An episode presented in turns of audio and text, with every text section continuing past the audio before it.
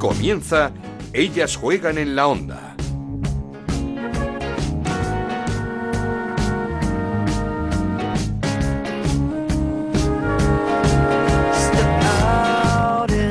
¿Qué tal? Bienvenidos una semana más a Ellas Juegan, este podcast de Onda Cero que dedicamos al fútbol femenino. Nos podéis encontrar cada semana en ondacero.es y en nuestra cuenta de Twitter en arroba Ellas Juegan OCR. Sorpresa y de las grandes la que dio la federación la semana pasada al proponer a las territoriales la finalización de sus competiciones, entre ellas las del fútbol femenino, sin descensos y con un playoff express para determinar los ascensos, algo que no ha caído muy bien en algunos clubes y a través de la asociación emitieron un comunicado pidiendo a la federación que no dé por concluida aún la temporada. Luego hablamos con Rubén Alcaine, presidente de la Asociación de Clubes Femeninos, para saber cuál es la última hora de este nuevo conflicto entre clubes y federación. Además, movimientos y muchos en el Deportivo Abanca, que ha ido renovando a sus principales jugadoras, Alba Merino una de las últimas en hacerlo, pero sigue sin renovar a la Perla, a su Perla, a Teresa Abelleira. Además, Misa, uno de los objetivos eh, para la portería del Real Madrid, la portera y la central María Méndez, que parece que jugará en el Levante la próxima temporada. Como digo, mucho movimiento de cara a la próxima temporada en el Deportivo Abanca y la próxima temporada también podríamos tener una nueva entrenadora en la primera Iberdrola que acompañase a la única que hay en estos momentos, a María Pri. Y es que vamos a saludar a Toña Is, nuestra ex seleccionadora campeona del mundo, que tiene muchas ganas de volver a los banquillos. Comenzamos. En Onda Cero arranca Ellas juegan en la onda con Ana Rodríguez.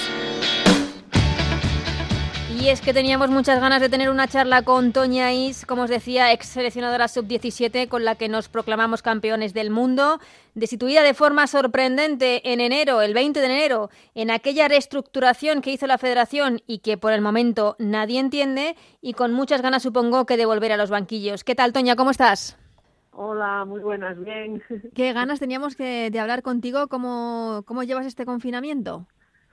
Bueno, como todo el mundo, ¿no? Se, se está haciendo un poquito largo, pero hay que quedarse en casa. Eh, intentas pasar el tiempo, pues como más te gusta, ¿no? Pues eh, yo que soy entrenadora, pues intento estar, seguir poniéndome al día, hablar con entrenadores y bueno, eh, eh, como te digo, intentar pasar el tiempo de la mejor manera posible. ¿no? Sí que sí que es activa en el mundo de, del entrenamiento. Hablábamos el otro día con Irene Ferreras, que también nos decía que aprovechaba este tiempo para hacer cosas que, que quizá durante la temporada no, no tienes ese tiempo por la rutina y que sirven para seguir formándote. Claro, exacto. Eh, es un poco la línea en la que vamos todos, ¿no? Sigues formándote, sigues estando al día de todo y haces, eh, intentas hacer cosas, pues que, que a las que eh, antes no tenías tiempo para ellas, ¿no? Bueno, como te digo, eh, no se puede perder el tiempo, ¿no? Todo para Mm. nosotros el tiempo es oro y, y bueno, eh, todas estas horas muertas que tenemos ahora en casa, digamos, pues intentas sacarles el máximo provecho siempre. ¿Por qué echas de menos el fútbol? Sí, claro. el fútbol es mi vida, el fútbol es mi vida. Eh, lo, echo, lo echaré de menos yo y un montón de entrenadores y jugadoras. Bueno, es algo, um, bueno, a lo que no estamos acostumbrados tanto tiempo sin fútbol también, ¿no? Porque mm, además es que eh, lo tuyo no es solo el confinamiento. Tú llevas sin poder entrenar desde el pasado mes de enero, ¿no? Ya son varios meses. Sí, sí, desde el 20 de enero. Bueno, eh, es lo que toca ahora. Eh, bueno, intento bueno cambiar el chip un poquito y que bueno eh, ahora toca eh, pues vivir otra etapa, ¿no? Como entrenadora. Eh, a todos nos sorprendió eh, esa decisión eh, dentro de la federación. Tú también eh, ese 20 de enero eh, lo tienes un poco señalado, como diciendo, uff, pues, pues mm, no, no, no sé, mm, como una sorpresa de- dentro de tu vida profesional. Hombre, por supuesto, no solo yo, todo el mundo, ¿no? Pues se ha quedado sorprendido, pues porque, bueno, eh, cuando has ganado todo lo que se puede ganar en la federación, pues eh, hay veces que, eh, bueno, eh, no sé, por diferentes motivos hay, bueno, personas que no, no, no creen que sea, no suficiente, pero mm, no lo sé. La verdad es que, es que no- todavía no, no sé muy bien eh, el por qué, ¿no? Es algo que, que no tiene explicación, cuando un entrenador va mal, lo, lo normal es echarle, pero cuando un entrenador está bien, pues eh, hay que seguir confiando en él. Pero bueno, eh, gente de la federación que, eh, que ha querido que, que yo no siguiera y, y bueno. Eh. Pero quizá, Toña, eh, ya no debes estar en ese momento de buscar una explicación, sino de mirar hacia adelante, cerrar esa página y, y buscar nuevas eh, oportunidades que te, que te va a dar el fútbol, seguro. Exacto, exacto, es lo que te digo, hay que vivir, toca vivir otra etapa. Eh, bueno, yo mm, estoy muy muy orgullosa y, y, de lo que he dado a la federación y la federación a mí durante todos estos años que me ha tocado vivir ahí y, y agradecida a todas las personas que hasta ese momento han confiado en mí, ¿no? Eh, pues bueno, eh, ahora creen que tienen que ser otras personas, pues, pues eh, bueno, eh, esperemos que, eh, que la federación siga pueda seguir ganando títulos con ellas. ¿no? Mm, bueno, lo que no te va a quitar nadie es ser la primera entrenadora en conseguir un, un título para una selección femenina en nuestro país. Sí, un título mundial. Un título mundial, exactamente, un título mundial. Un mundial. Sí, sí, sí, bueno, estoy muy contenta de, de, de poder haber, vamos, de haber sido una pionera en muchos sentidos, ¿no? Eh, la primera entrenadora, seleccionadora que ha llegado a la federación, eh, la primera que ha, ganado, ha, podido ganar un europeo, la primera que ha ganado un mundial entre todos los entrenadores que ha habido uh -huh. eh, en, en, en, el femenino y, y, bueno, orgullosa, ya te digo, y contenta del trabajo que, eh, que he podido uh, hacer en la federación, ¿no? Uh -huh. Nadie creo que pueda reprochar nada ni, ni vamos de sobre el trabajo que he estado. Yo he dedicado mi vida eh, completa a, al fútbol. He pasado muchísimos días fuera de casa al año. Soy la que más días he pasado al año fuera de mi -huh. casa. Eh, menos de 200 días al año no pasaba, el, día, el año que menos pasaba eran 200 y bueno, eh, como te digo, pues bueno, toca vivir otra etapa y sí. ojalá ojalá uh, sea pronto, ¿no? Mira que muchos pensamos que, que, ese 20 de enero en el que se ponía fin a tu etapa en la federación, también el Atlético de Madrid destituía a Pablo López como entrenador. Pensábamos que, mm, que podías ocupar el banquillo del conjunto rojiblanco, porque supongo que también te apetece ya la experiencia de un club, del día a día, de la competición, eh, eh, por así decirlo, de cada fin de semana. Sí, claro que sí, cómo no, me apetece todo lo que sea fútbol, ¿no? Uh -huh. eh, me apetece estar en un club, me apetece estar en una selección, me apetece seguir vinculada a cualquier cosa que se llame fútbol, ¿no? Eh, y por supuesto, si es en un gran club, pues de la Liga de Iberdrola, pues eh, pues estaría encantada, ¿no? La verdad que sí que ha coincidido mi salida con la destitución de del entrenador Atlético de Madrid y, y bueno, eh, la verdad es que me sonó el teléfono esa tarde muchísimo, Toña, eh, para incluso para darme la, la enhorabuena, Fíjate. Toña, que te vas para el Atlético de Madrid, y cuidadito que no, que aquí debe de haber algo... Aquí hay un error. algo mal, un error porque porque de verdad que no es así. Yo no sé quién me ha metido eh, esa noticia, pero pero bueno, es por la coincidencia sobre todo, ¿no? Eh, eh, pero bueno, eh, ya te digo que bueno, tengo cosas encima de la mesa. Eso valoraré, te iba a preguntar, ¿tienes ofertas? Sí, sí, valoraré con mi agente, eh, bueno, todo lo que va saliendo, nos contactan cada semana federaciones, clubs para uh, para ver cómo cómo va el, cómo va la cosa, cómo estamos de, dispuestos a ir a un lado a otro y bueno, ya te digo que lo valoraremos y, y lo que más convenga, ¿no? Uh -huh. Te tengo que preguntar porque mm, eh, en este mercado de fichajes se va a hablar y mucho en todas las posiciones, en todos los puestos, de tanto dentro del campo como en el banquillo del Real Madrid, que tiene que hacer equipo, que está ya preguntando por algunas jugadoras o fichando, tentando algunas jugadoras. Eh, ¿A ti te haría ilusión jugar, eh, entrenar en el primer Real Madrid? Hombre, por supuesto que sí, aquí no. Eh, eh, todo entrenador sueña con, con entrenar a, a, un club como el Real Madrid, ¿no? Eh, uno de los mejores, si no el mejor equipo del mundo. Entonces, eh, eh, vamos, eh, estaría encantada, no encantadísima, pero bueno, eso eh, vamos a esperar, ya no depende de mí. Eh, ahora mismo todavía no ha acabado la temporada, no sabemos qué va a pasar. está con ahora mismo que tiene un entrenador que, que bueno, que respeto muchísimo y ahora mismo no, no se puede todavía, bueno, hablar de eh, cuando no se ha acabado la temporada, ¿no? Sí, no se acaba la temporada. No sabemos si se va a acabar, por cierto. No sé qué te ha parecido esa em, nota de la federación proponiendo la finalización, darlo por terminada la primera Iberdrola eh, dentro de, esas propuestas del fútbol no profesional. Em, vamos, ¿tú crees que se, que se va a poder volver a retomar el fútbol esa temporada? Pues, pues no lo sé, yo la verdad no, no te podría decir porque eh, no tengo información de ese tipo, ¿no? Eh, pero pero de todas formas, eh, bueno, que se haga de la, de la manera más justa posible para no perjudicar a nadie, simplemente. Ya, em, no sé si esto también, mm, esta forma de terminar la temporada, no sé si perjudica, como digo, al, al Real Madrid en su intento de hacer un equipo, eh, para el año que viene, porque evidentemente entendemos que si el Madrid hace un equipo, tiene que ser un equipo para, para estar compitiendo por el título, ¿no?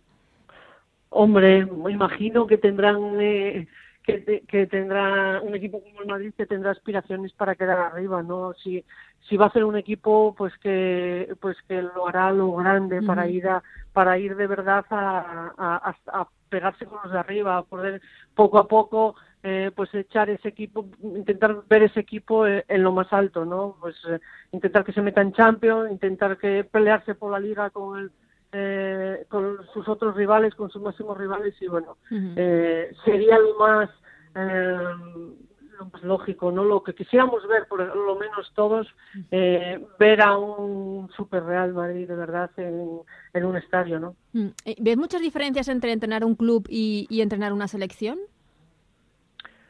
Sí, claro, eh, no tiene nada que ver entrenar una selección o un club, tienes, son muchos menos días de entrenamiento, tienes mm, en la selección es todo muy comprimido, tienes que eh, tienes a las chicas pocos días, pocos entrenamientos y tienes que eh, hacer las cosas, explicarles todo, pues eh, todo lo que quieres, todos los conceptos, todos los principios, todo lo que tengas que explicarles, pues todo, es todo, como, te digo, muy comprimido, ¿no? El otro es el trabajo del día a día y no tiene nada que ver. Y, luego, bueno, pues aparte las niñas en la selección, pues que eh, cuando se vayan, que no se olviden un poco de lo que han trabajado contigo para que cuando vuelvan, eh, ya que no tenías muchas concentraciones con ellas, pues, eh, pues bueno, pues no haya que volver a empezar de cero, ¿no? Mm, ¿Y cómo verías eh, la posibilidad de, de, pasar de entrenar a, mm, podríamos decir, a, a, lo que eran eh, proyectos de, de, estrellas, como los casos de Claudia Pina o de Eva Navarro o de, o de Catacol,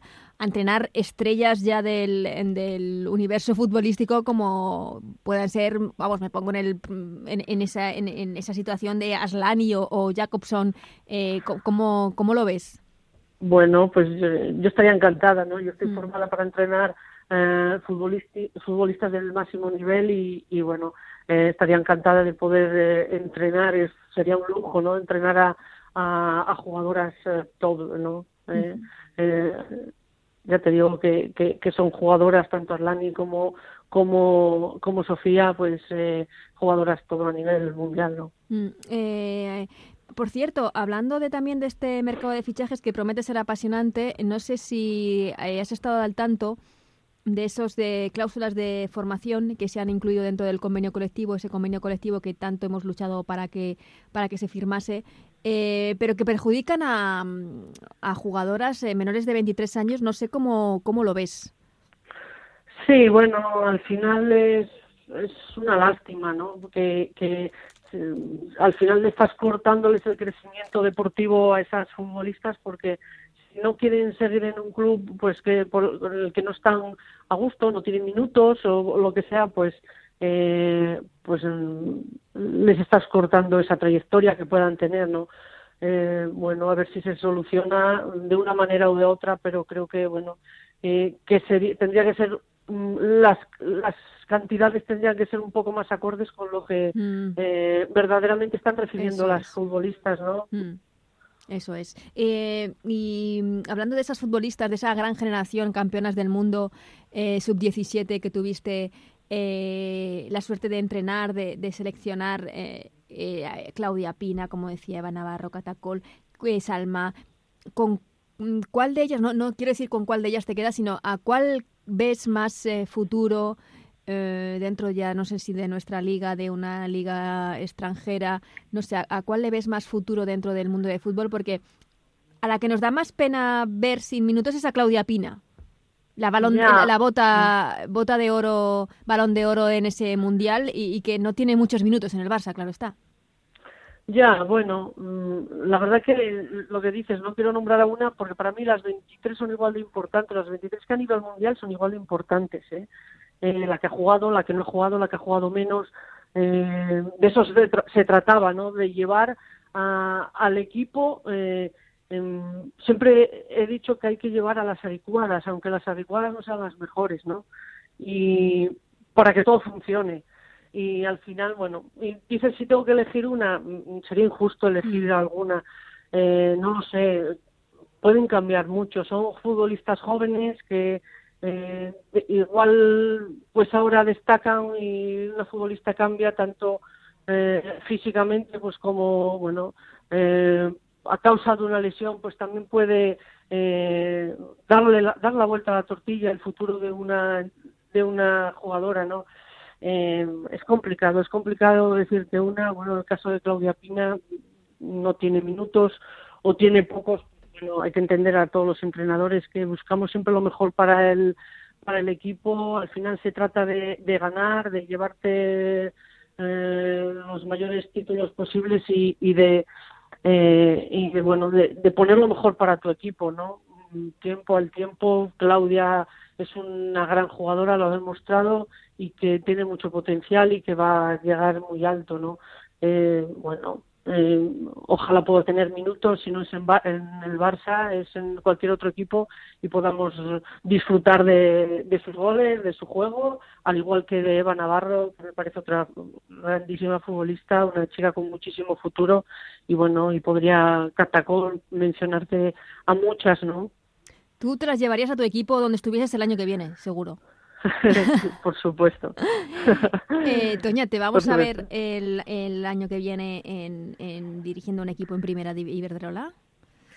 No lo sé, ya te digo que me encantaría, me encantaría estar ahí, me encantaría estar en una selección, dar un paso más. Eh, no lo sé. Eh, ojalá, ojalá, ojalá pueda verme en algún equipo grande con aspiraciones de mm, para hacer algo grande, ¿no? Mm. Me apetece, como te digo, dar ese paso y, bueno, ver el, fútbol eh, ya de otra manera, ¿no?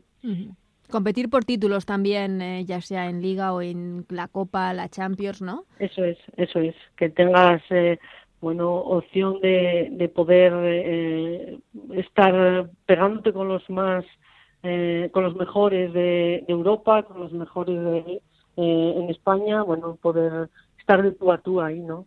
Pues ojalá y que lo veamos pronto, Toña, y que puedas aumentar ese currículum, que ya de por sí es importante con ese título mundial sub-17 con la selección, como decíamos, el único título mundial de una selección femenina en nuestro país y que vayan bien esas negociaciones con tu representante, esas ofertas que tenéis sobre la mesa, porque como decía, eh, pues nos gustaría verte en, eh, si puedes en la primera Iberdrola, la próxima temporada, pues, pues ojalá.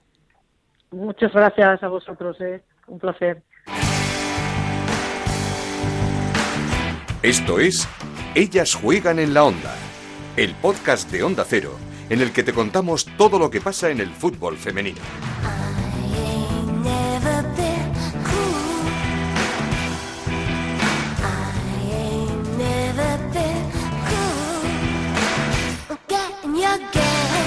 Turno ya para saludar a Rubén Alcaine, presidente de la Asociación de Clubes Femeninos, para que nos cuente cuál es la última hora, si es que algo se sabe de si podrá volver o no la competición. Así que hablamos ya con Rubén Alcaine. ¿Qué tal, Rubén? ¿Cómo estás? Hola, muy buenas, ¿qué tal? ¿Cómo llevas eh, todo este confinamiento? Porque entiendo que aburrirte, mucho no te aburres porque entre reuniones y videollamadas y videoconferencias eh, pasarás gran parte de este tiempo. Bueno, no, desde luego no nos aburrimos, ¿no? Además, últimamente, pues eh, con, muchas reuniones, muchas llamadas a raíz del comunicado de, la Federación, en el que ponía encima de la mesa o contemplaba una posibilidad de una financiación express en el caso de que al final las autoridades sanitarias no, no permitieran la reanudación de la competición. Pues bueno, ahí eh, estuvimos haciendo nuestra ronda, nuestra ronda con las diferentes categorías de los clubes asociados y bueno, pues ya hicimos un comunicado la semana pasada en, lo que atañía a la primera y a la, y a la reto, a la primera y segunda división y esta, eh, hoy mismo, esta tarde, hemos tenido otra reunión con los equipos de, Primera Nacional, pues, pues para ver un poquito, porque cada categoría tiene sus peculiaridades y los diferentes clubes opinan de manera diferente en función de, esas categorías. Y bueno, de, alguna manera trasladar a la federación pues un poco el sentir de, los clubes de la asociación que entendemos que les puede llegar a través de sus territoriales, que me consta que hay muchísimas territoriales que sí que están poniéndose en contacto con, los clubes de categoría nacional para tomar estas decisiones, pero hay otras que, por supuesto, que no lo hacen. Y entendemos necesario pues que estén todos tengan eh, su, voz eh, no su voto en este caso porque no es vinculante lo que digamos aquí en la asociación ni mucho menos porque la competición el organizador es la federación pero sí que de alguna manera pues hacerles llegar un poco el sentir de los clubes en este en, esta historia que, bueno que, es complicada desde luego. En, eh, eh, atendiendo al, comunicado del pasado viernes, en Primera y en Reto Iberdrola, eh, mayoritariamente los clubes quieren jugar, quieren, intentar por lo menos retomar la competición. Sí, a ver, siempre hablamos, en el comunicado está claro, siempre y cuando no se ponga en riesgo ninguna, por supuesto, ninguna jugadora, ningún técnico siempre que las autoridades sanitarias lo permitan. Nosotros lo que decíamos que antes de tomar ninguna decisión que creíamos conveniente esperar un poco más, que no había ninguna necesidad de dar por finalizadas las competiciones, que no es que la federación haya manifestado que van a dar por finalizadas las competiciones, simplemente que ha propuesto una finalización express de qué manera se podría dar, ¿no? pero como no podía ser de otra forma, al final son muchísimos clubes con intereses totalmente distintos en función de las posiciones en la tabla y es, eh, pues, eh, es complicado, ¿no? una decisión, eh, siempre decimos cuál sería la decisión menos injusta, porque la más justa no puede darse en el momento en el que no puedes terminar la competición. Entonces, buscar un poco la menos injusta y la que menos castigue. Y en ese sentido, primera y segunda sí que éramos partidarios de esperar un poco unos días, no es sin el, el, esperar, desde luego, pero sí que esperar eh, antes de tomar ninguna decisión. Y, por ejemplo, hablábamos en Primera Nacional y pues sí que mayoritariamente eh, había clubes que eran más partidarios de que se diesen ya por finalizadas estas competiciones, ¿no?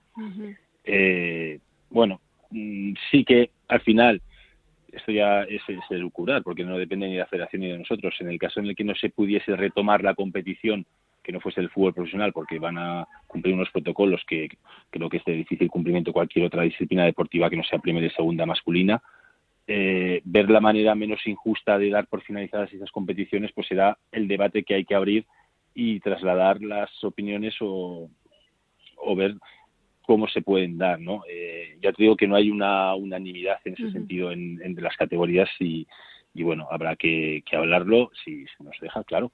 Y... eso es lo que iba a preguntar, porque mm, aquí se están decidiendo sobre Primera y Reto Iberdrola, hablo de las dos primeras categorías, eh, la federación con las territoriales, que eh, no sé, quizá deberían tratarlo con, con los clubes y con jugadoras.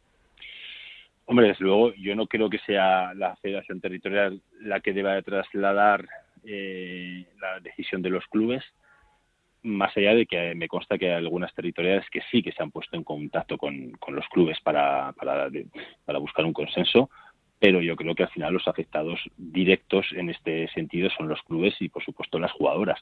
Entonces, eh, creo que debería haber un, canal de interlocución entre una mesa en el que se expongan las diferentes situaciones. Está bien que miran el pulso a través de sus, de sus territoriales, porque al final son los órganos que están establecidos dentro de la Federación Española de Fútbol, pero creo que los clubes aquí tenemos bastante que, hablar. Y en este caso la asociación somos más de 80 clubes y ahí sí que nos gustaría pues eh, tener nuestra parcela de, opinión claro. Normal. Eh, eh, en esa propuesta de la Federación se hablaba de dar por terminada la competición, no habría descensos, había un playoff express para determinar los ascensos. Mm, no, no se habla de si habría o no un campeón, no sé si eso os lo han dicho, y tampoco se habla de la Copa. Claro, es que siempre presuponiendo que se pueda jugar ese playoff. Eso es. El tema es cuándo se va a poder jugar ese playoff. Porque los clubes tampoco consideramos que esto tenga que ser sin diez. Si al final no se pueden jugar esos playoffs, o no sé, la Copa siempre se puede posponer. eh, quedaban semifinal y final, siempre se puede jugar pues, en octubre, en noviembre. Eso no, no hay mucha prisa en ese sentido. Pero el, la competición, eh, si estamos valorando ascensos de reto a primera división, tampoco, si no se pueden jugar esos proyectos, tampoco puede ser algo, eh, vamos, eh, hay opiniones para todo, insisto, pero hacerlo en septiembre o en octubre, o implicar, o, ya que, al final eh, perjudique a la temporada 2021, que ya de por sí se puede considerar que puede empezar ya con, con algún retraso. No sé, pero yo creo que eso es precisamente en el caso de que no se pueda realizar ni siquiera esos, esos, esos playoffs, ver la fórmula menos injusta en el que todos nos sintiésemos más o menos cómodos o lo menos incómodos posibles. Mm. Ese es eh, el debate en teoría, entiendo, entendemos nosotros. Creo que son siete jornadas las que quedan de, mm. de Primera Iberdrola. ¿Cuánto tiempo crees que se necesitaría para terminar? ¿Con un mes y medio quizá habría suficiente? A ver, nosotros valorábamos escenarios incluso terminando de jugar la primera semana de julio, si pudiésemos reanudar a final de mayo. Mayo empezando a jugar a final de mayo, pero ya empezamos a ver que eso es un escenario que, sí, porque están pensando en primeros de junio ya en primera división. Claro, por eso ya entendemos que eso ya es un escenario que no es real. Entonces, eh, tampoco sabemos si se va a empezar la temporada 2021 en agosto o en septiembre, es que ni siquiera sabemos eso. Entonces, realmente es una incertidumbre absoluta. Y, Pero esto es lo que os planteabais vosotros los clubes, no la federación que en ningún momento ha planteado escenarios de vuelta. Eh, nosotros planteábamos estos escenarios, pero hace un mes. Claro. Ahora ya han pasado un mes y ya vemos que esos escenarios todavía son más complicados de poderse llevar a cabo. Eh, es complicado. Lo que mm. sí que al final eh, nos gustaría tener esta comunicación con ellos y trasladar nuestro sentir y que al final las decisiones que se tomen sean contando con, con las partes implicadas que son los propios clubes y, y las jugadoras en este caso. ¿Sabrías si, si el Barça sería proclamado campeón o eso tampoco os lo han dicho? No, no, no, no hemos hablado de, eso. No, Es que ha habido planteamientos, surgen ¿eh? planteamientos de que se declare nula, eh, de, que se quede como está, de que hay otros que abogan pues por la primera vuelta, que ha sido lo más justo porque han jugado con todos. Es que de verdad que es increíble porque al final son muchísimos clubes y hay opiniones para todo. Entonces, eh, llegar a un acuerdo unánime va a ser tremendamente complicado. Va a ser complicado sí. Económicamente, el que no se termine la mm, la, temporada, la, la liga, eh, ¿cómo afecta a los clubes eh, de cara, por ejemplo, a los, los derechos mm. televisivos? Pues evidentemente, eh, si no se jugase, si no se terminase por jugar la temporada 19-20, los derechos de televisión de la parte que no se ha jugado, pues no podríamos contar con ellos, evidentemente. Y luego habría que ver esa última parte que, que desacuerdo final en el que se nos compraba por parte de, de MediaPro esa U televisiva y los derechos de Copa, pues habría que hablarlo, claro, evidentemente. Pero sí que afectaría económicamente. Eh, solamente de derechos de televisión estaríamos hablando que la parte proporcional serían 600, 700 mil euros. más, más, más el tema de la Copa y televisiva, que habría que ver lo que estábamos hablando de un millón cien. Entonces, entre una cosa y otra te vas a un ochocientos. Sí, sí, casi dos millones de euros. Eh, eh, ahora no hay ingresos, hay muchos equipos que han tenido que recurrir a alertes, sobre todo los que no tienen el respaldo de, de, una, de un club eh, masculino, pero mm, ¿se ha recibido algún tipo de ayudas, tanto de la federación como de patrocinadores?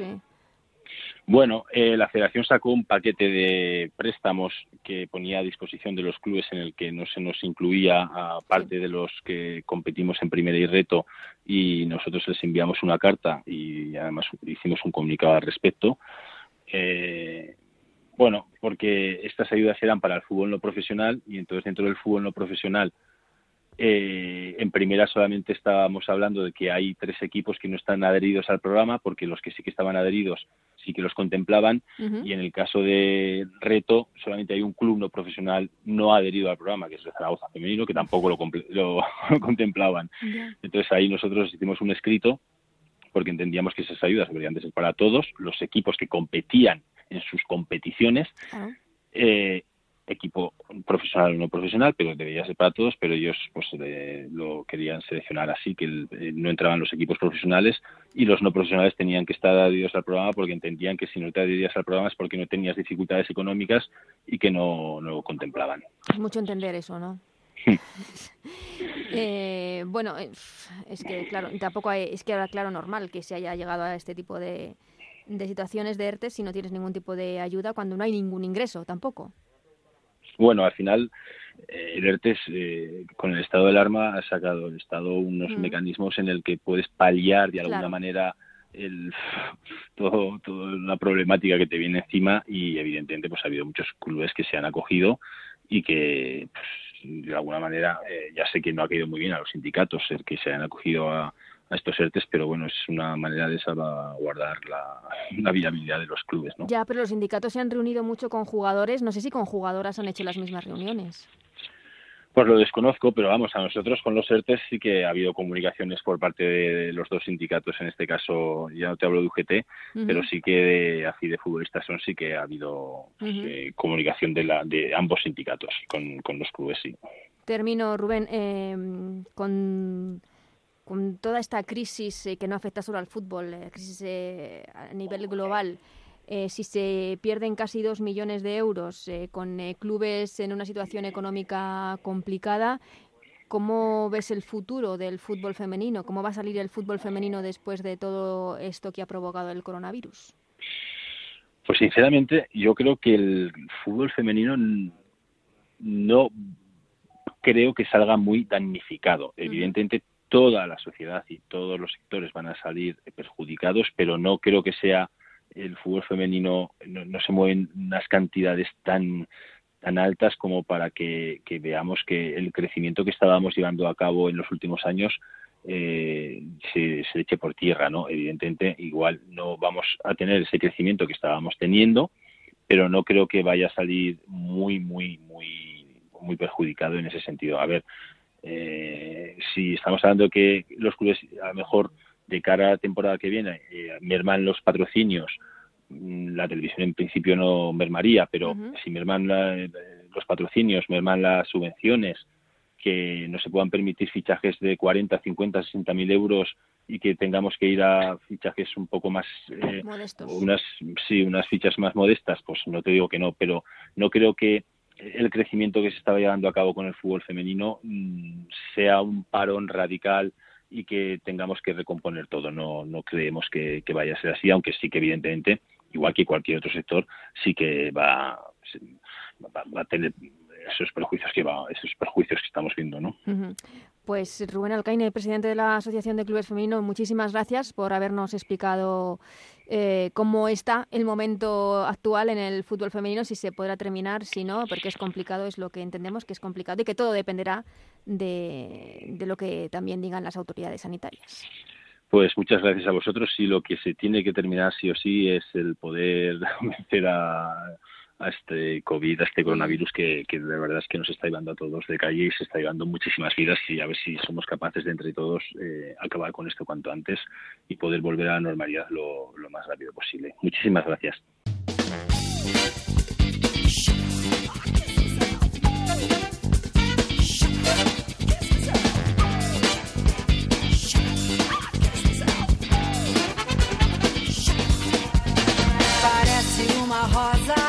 Hasta aquí este Ellas Juegan de esta semana. Gracias a Juan Manuel Frasquet en la parte técnica, que ha sido nuestro ángel de la guarda esta semana. Volvemos la que viene, si es posible, lo intentaremos con mucho más fútbol femenino. Hasta entonces, que seáis muy felices. Adiós.